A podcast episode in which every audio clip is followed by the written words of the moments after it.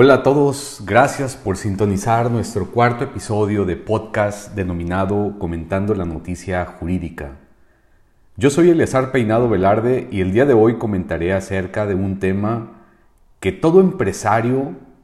su personal operativo, departamentos jurídicos, abogados externos que prestan servicios profesionales deben de conocer y que recientemente hemos venido escuchando pues iniciamos. Para quienes me escuchan y que no tienen conocimiento, les comparto que derivado de la reforma energética en el año 2017, se liberaron los precios para los expendedores de gas LP. Desde entonces, se han venido presentando diversas denuncias ante la Comisión Federal de Competencia Económica por prácticas monopólicas absolutas, de acuerdo a lo que se ha venido publicando también en el, diario oficial de la Federación. Pues el día 28 de julio del 2021 se publicó por parte de la Secretaría de Energía la directriz de emergencia para el bienestar del consumidor de gas licuado de petróleo, y al dar lectura a dicha publicación en el Diario Oficial de la Federación, encontramos que dicha directriz tiene como objetivo establecer las bases para la atención de emergencia de un problema social y de seguridad nacional que surge por el daño que se ocasiona día con día al consumidor de gas LP derivado de las ventajas excesivas e injustificadas que a partir de la liberación del precio del gas licuado de petróleo se obtiene en la comercialización y distribución del combustible. Y encontramos de igual manera en su contenido que dicha directriz tiene como finalidad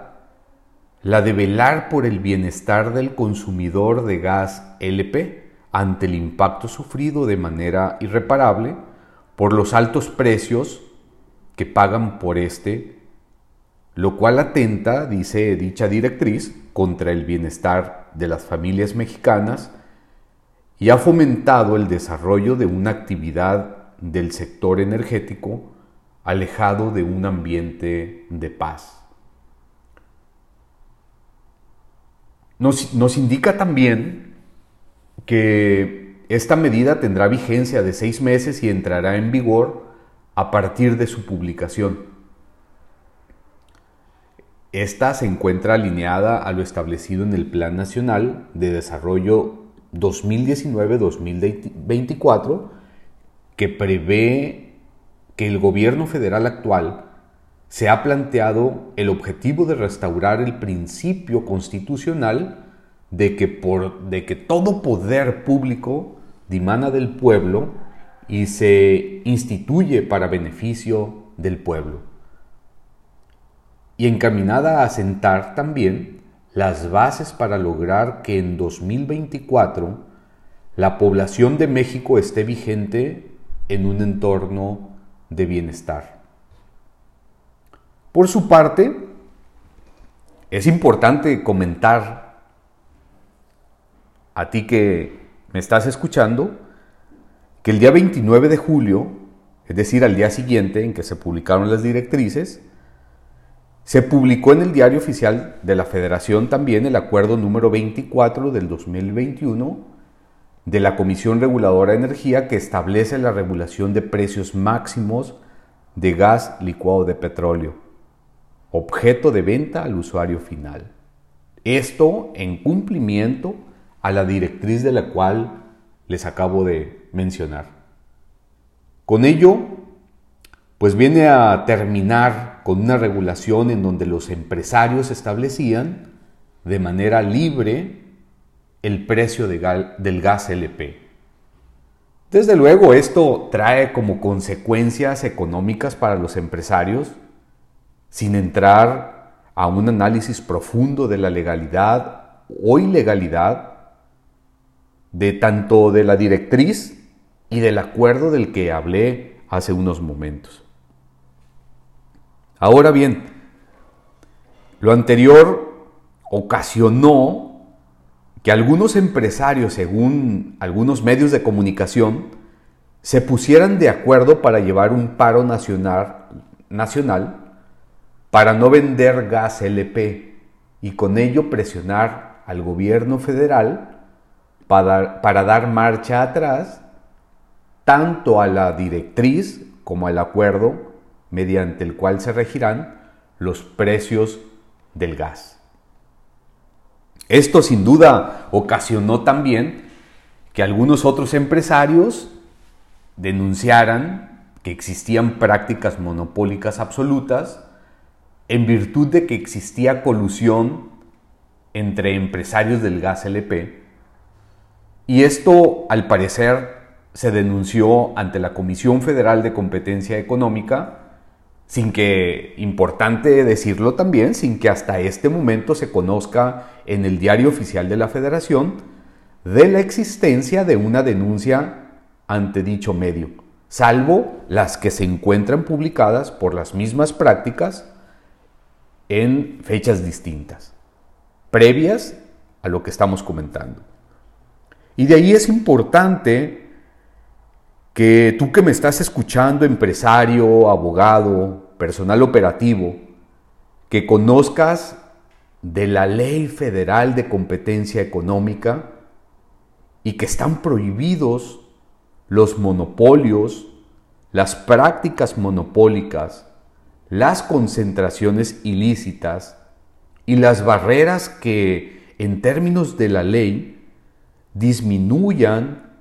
dañen, impidan o condicionen de cualquier forma la libre concurrencia o la competencia económica en la producción,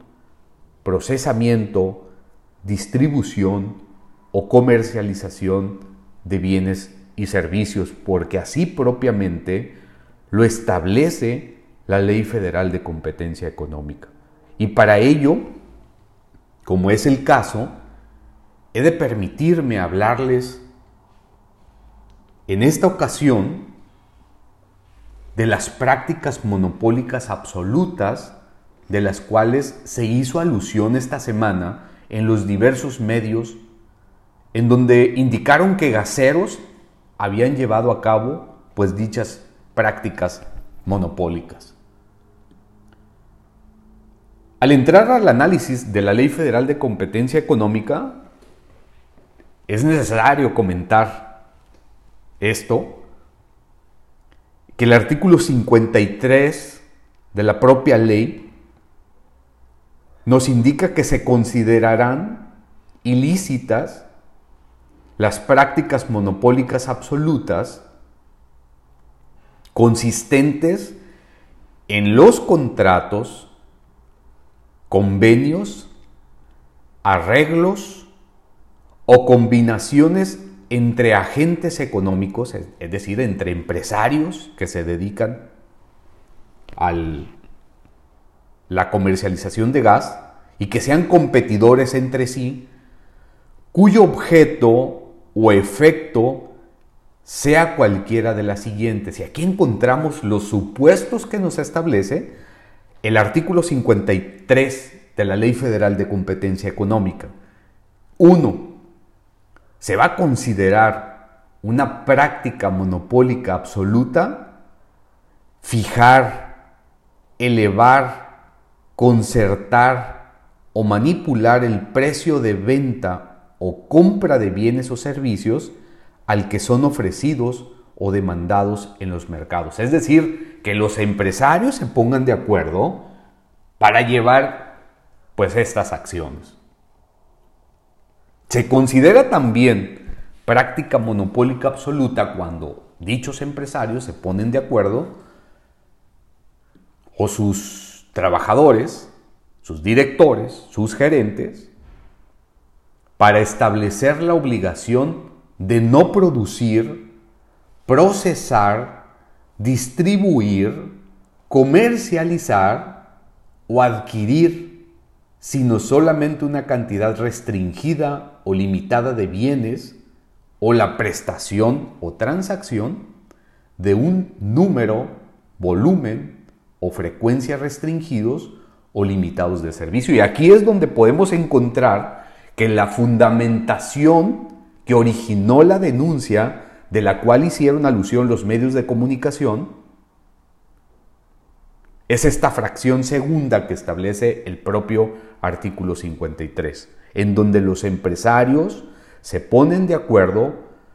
para no distribuir o comercializar, pues obviamente el producto gas LP.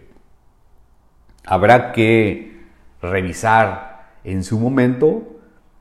pues la publicación que realice la Comisión Federal de Competencia Económica en el Diario Oficial de la Federación del inicio de esta investigación por prácticas monopólicas absolutas. También el propio numeral 53 nos establece que se considera una práctica monopólica absoluta cuando los empresarios, sus agentes, sus directores, sus gerentes,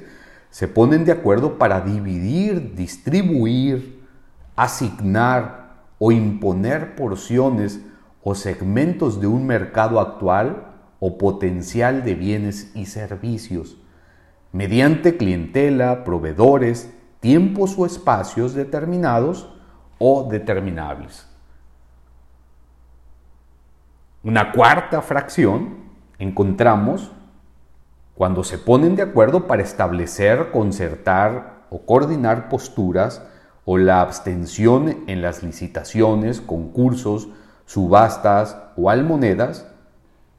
Y finalmente, intercambiar información con alguno de los objetos o efectos a que se refieren las anteriores fracciones y de aquí que pudieron haber tenido comunicaciones, y eh, con la finalidad de, intercambiar información para ponerse de acuerdo y llevar a cabo la práctica monopólica según la fracción segunda para no distribuir o comercializar, en este caso, el gas LP. Finalmente, las recomendaciones que he de realizar respecto al tema y haciendo este análisis jurídico es lo siguiente. Toma en consideración que es necesario evitar una mala práctica monopólica, pues es severamente castigada por la Ley Federal de Competencia Económica tanto a la persona moral como a las personas físicas que intervienen. Es decir, aquí no se salva el director, no se salva el gerente, no se salvan eh, pues algún otro empleado que haya intervenido en la colusión para la comisión de una práctica monopólica absoluta. Dos, en el supuesto de haberse coludido con otro agente económico, que se haya puesto de acuerdo con otro agente económico para llevar a cabo una práctica monopólica absoluta, es recomendable acogerse al programa de inmunidad, no continuar realizando prácticas monopólicas, y cooperar con la autoridad investigadora, aportar todos los elementos necesarios para esclarecer la investigación. Como recomendación también, te comparto que es necesario atender cualquier requerimiento que realice la autoridad investigadora y no negarse ante una posible visita de verificación de la autoridad investigadora que realice en tus instalaciones. Atiende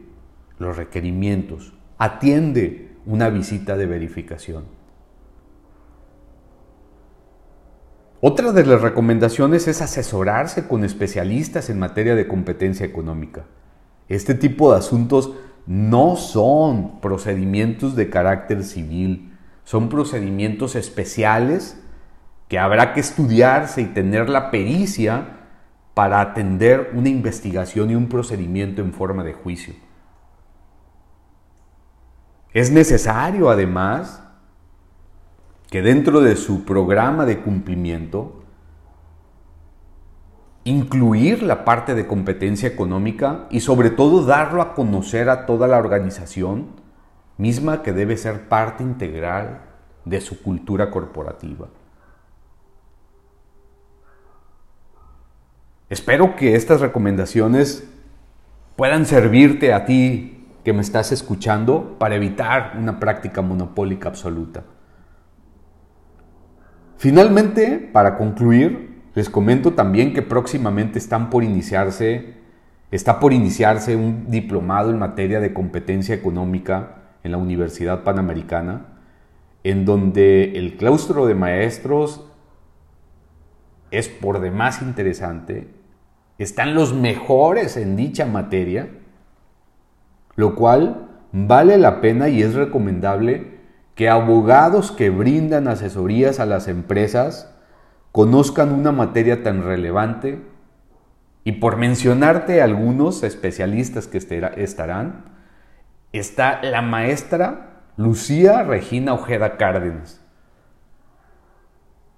el licenciado Milcar Peredo Rivera, el licenciado José María Lujambio. Y bueno, varios directores de la Comisión Federal de Competencia Económica y del Instituto Federal de Telecomunicaciones, así como algunos magistrados especializados en materia de competencia económica. Con esto llegamos a nuestro cierre de este episodio, no sin antes decirles que la integridad se vive todos los días. Gracias por escuchar este episodio y hasta la próxima.